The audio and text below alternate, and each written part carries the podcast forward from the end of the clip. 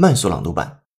7-Eleven starts experimenting with cashierless checkouts.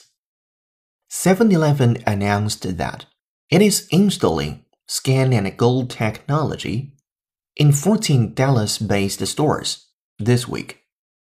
The technology will allow customers to scan the barcodes of items they want to buy and then pay through their phone, either with a card, Apple Pay, or Google Pay. Customers will need the 7 Eleven Rewards app to complete the transaction. People will have to then scan a QR code on their way out of the store to confirm payment.